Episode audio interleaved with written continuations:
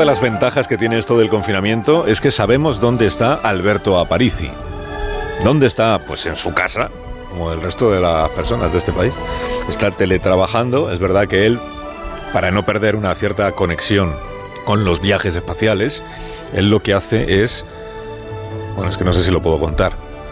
Es una cosa muy íntima. Él lo que hace es que eh, trabaja desde su casa. De hecho, ahora mismo le saludaré y entraremos en su casa, pero con unas pantuflas de la Guerra de las Galaxias.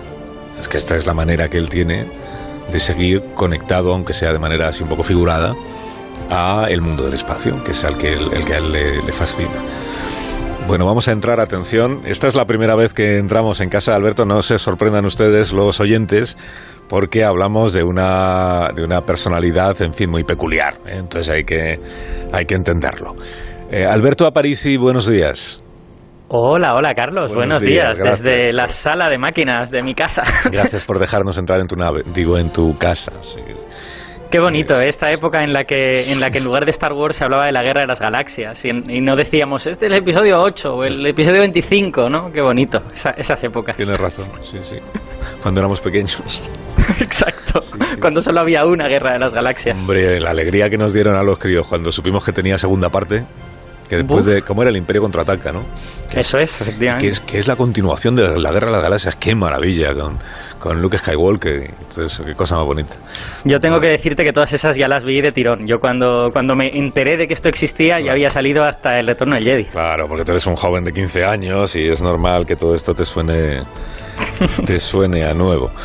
Bueno, ¿qué te iba a decir? Que te prevengo sin ánimo de invadir tus competencias de que estos días no voy a permitir temas, digamos, eh, poco, poco optimistas. Por ejemplo, está proscrito hasta nueva orden el tema agujeros negros. Porque claro, ya... O- o- Oh, con lo interesantes que son, pero si a la gente le gustan. Ya, pero a ver, antimateria, como la semana pasada.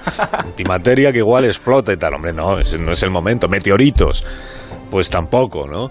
Eh, la, la vida social de los virus, pues yo creo que ya hasta que todo esto pase, nos olvidamos también de la vida social de los virus, ¿no? Así que vete pensando de qué otras cosas podemos hablar. Bueno, pues eh, de hecho ya me lo imaginaba, eh, Zumer me había puesto sobre aviso, así que hemos traído para esta semana un tema de estos, eh, no sé, creo que en la radio les llamáis temas bonitos, ¿no? Bueno, sí, Eh, son- son bonitos, sí, los llamo muy bonitos. Entonces, está relacionado con el día que es hoy. ¿Qué día es hoy? Hoy es 20 de marzo, ¿eh? Hoy es 20 de marzo. 20 de ¿Y qué, pa- qué pasa, pasa qué cosa pasa hoy? que ha empezado la primavera. Que ha empezado la primavera. Sí, sí, sí, lo he contado yo, sí.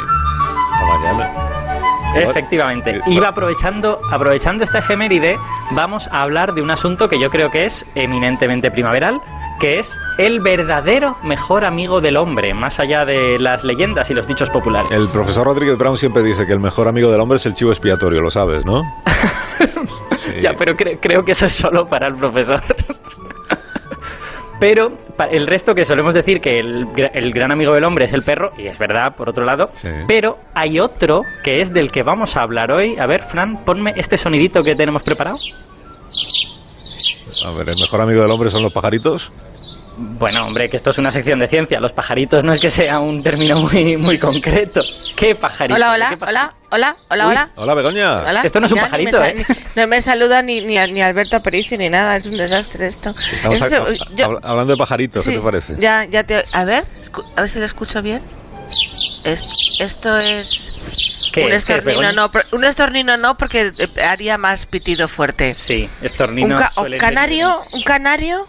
No, ¿Gorrión? los canarios son mucho más elaborados. Gorrión, efectivamente. Sí, ah, bien, bien. Ah, los gorriones. Gorriones. Los gorriones son el mejor amigo del hombre y eso de dónde te lo has sacado. Bueno, eh, efectivamente, esto la gente eh, no lo suele decir de esta manera, pero es un hecho poco conocido que nosotros creamos a los gorriones tal y como los conocemos. Como que, a ver, perdóname, pero yo de esto sí puedo dar fe porque, en fin, conozco lo que he hecho a lo largo de mi vida y no he creado un gorrión en mi vida, jamás, ni, ni- ni lo he pensado. A ver, no me refiero a nosotros personalmente, claro, sino, sino a la especie humana, ¿vale? Los, los gorriones, tal y como lo conocemos, son un producto de nuestra civilización. Son animales que han evolucionado para vivir junto a nosotros y de una manera, digamos, un poco diferente a como estamos acostumbrados con otros animales, porque los perros, el, otro mejor amigo del hombre, los hemos criado, los hemos seleccionado para que fuesen más dóciles, para que sirvieran para lo que nosotros queríamos, ¿no? Pero los gorriones no. Los gorriones simplemente han estado por ahí, alrededor de nosotros, y se han acostumbrado a aprovecharse de nosotros. Por ejemplo, aprovechan nuestro... Mm. Aprovechan nuestros restos, aprovechan nuestros edificios para hacer sus nidos y hasta tal punto que ahora los gorriones que conocemos ya son diferentes de sus parientes salvajes. Yo tuve uno de pequeña, un gorrioncillo. Y, y la diferencia es que hay, los gorriones, digamos, de ciudad son más, más cookies. Quizás. Cookies. Has dicho cookies en una sección de ciencia. Usted, pero es que teníamos que hacerla bonita, ¿no? ¿No era una sección bonita? A ver, em, quiero decir, no, sé si cookie es una palabra que signifique nada científicamente, yo creo que no, pero hay, una cosa hmm. en lo que has dicho que a lo mejor conviene señalar, que es que aunque hablemos de que los gorriones son domésticos, ¿vale? De que, de que están acostumbrados a vivir con la civilización humana, eso no quiere decir que sean urbanitas. De hecho, los, los, gorriones viven en cualquier alrededor de nuestra civilización y eso incluye las zonas rurales, por ejemplo, cerca de campos de cultivo porque la civilización humana, recordemos, empezó con la agricultura. Y ahí fue cuando empezó a labrarse esa, esa relación entre los gorriones y nosotros. Y precisamente por eso, lo que has preguntado, las diferencias que hay con los gorriones salvajes, tienen que ver con estas cosas.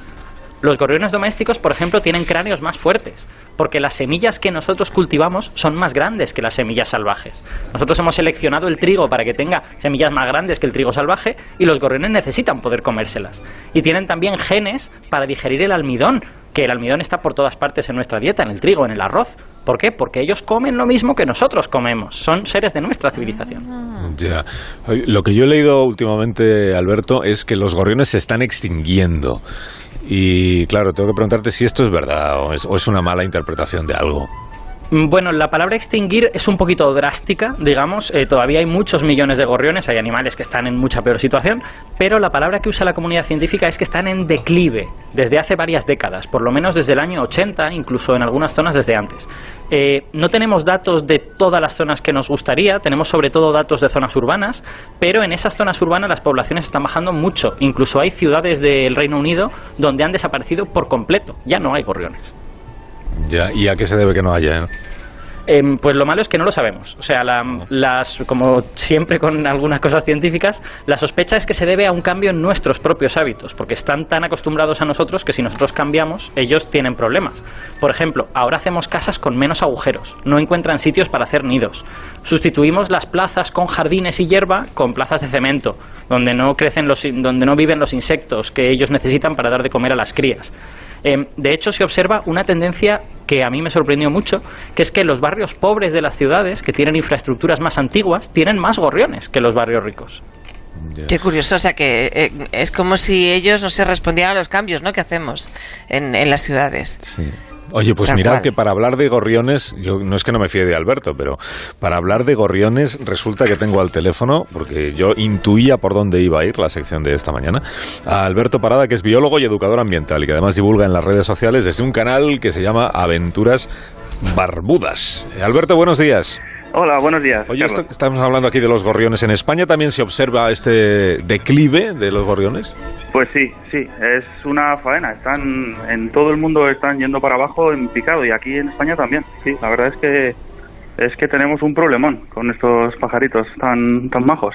Eh, de hecho, eh, además poniéndole en números así, o sea, yendo a, la ciencia, como, es un programa, o sea, como esto es una parte de ciencia, hay que buscar los datos de los científicos. Y hay, en España, por ejemplo, hay un programa de seguimiento de aves que hace la Sociedad Española de Ornitología, eh, que lleva muchos años mm, estudiando las poblaciones de, aves salvajes y, por ejemplo, han estudiado en un periodo de tiempo de, de 10 años, de 2008 a 2018 más o menos, que, que, la población entera de, de, gorriones de España disminuyó más de un 20%, lo cual es, es totalmente disparatado. O sea, es 30 millones de, de gorriones que han desaparecido en 10 años.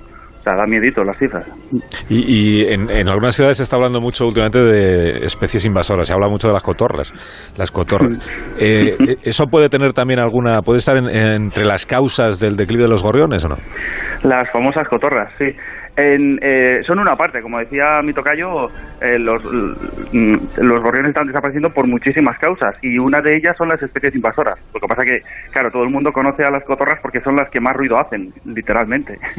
Entonces, eh, el problema no solo es de las cotorras, sino de, muchísimas otras especies ya no solo animales sino también vegetales porque eh, les generan les generan problemas de, de muchos de muchas maneras diferentes. Por ejemplo, ya no solo, eh, digamos, que, que, hace, que tienen competencia con ellas, que les atacan directamente porque sean más agresivas o, menos o lo que sea, sino que compiten por los mismos recursos, por ejemplo, se alimentan de la misma comida, o incluso eh, ahora en, en, el, en, un contexto de, de, cambio climático que estamos, hay especies que están moviéndose, que están desplazándose hasta zonas que antes no había y están portando, por ejemplo, enfermedades eh, que se llaman emergentes, que son enfermedades que aparecen ahora de golpe, que nunca habían estado. Entonces, eh, son una de las causas, podemos decirlo así.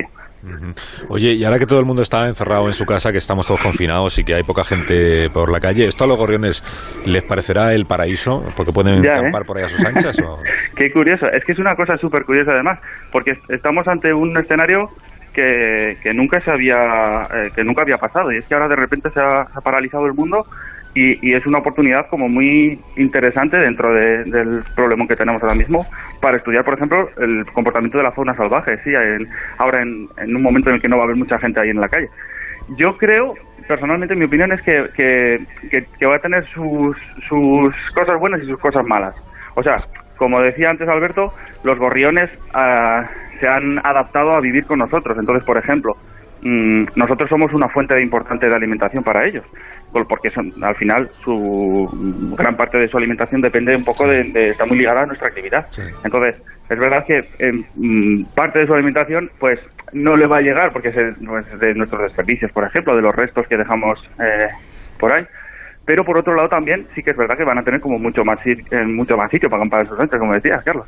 Entonces, eh, yo creo que será una cosa así, así. De hecho, es una oportunidad, como decía, súper importante, por ejemplo, para estudiarlo, porque van a ser unos días mm. eh, en los que van a estar ahí acampando a sus anchas. Entonces, ya están surgiendo proyectos, por ejemplo, en, en redes sociales o, o, de gente que trabaja con esto para estudiarlos. Entonces, hay un proyecto que me gustaría contaros que es súper rápido, sí. que es súper bonito y que lo, que lo está llevando mi amiga eh, Elena Moreno de, de, la Asociación Ecourbe, sí. que es un proyecto de ciencia ciudadana en la que todo el mundo en su casa, cualquiera, no hace falta tener ningún tipo de conocimiento ni nada, puede, eh, de, puede dedicar 15 minutillos al día a estudiar un poco las aves que hay desde su balcón uh -huh. y, y, así eh, llevar como un control más o menos de lo que van a hacer estos días las aves en general y los uh -huh. en particular.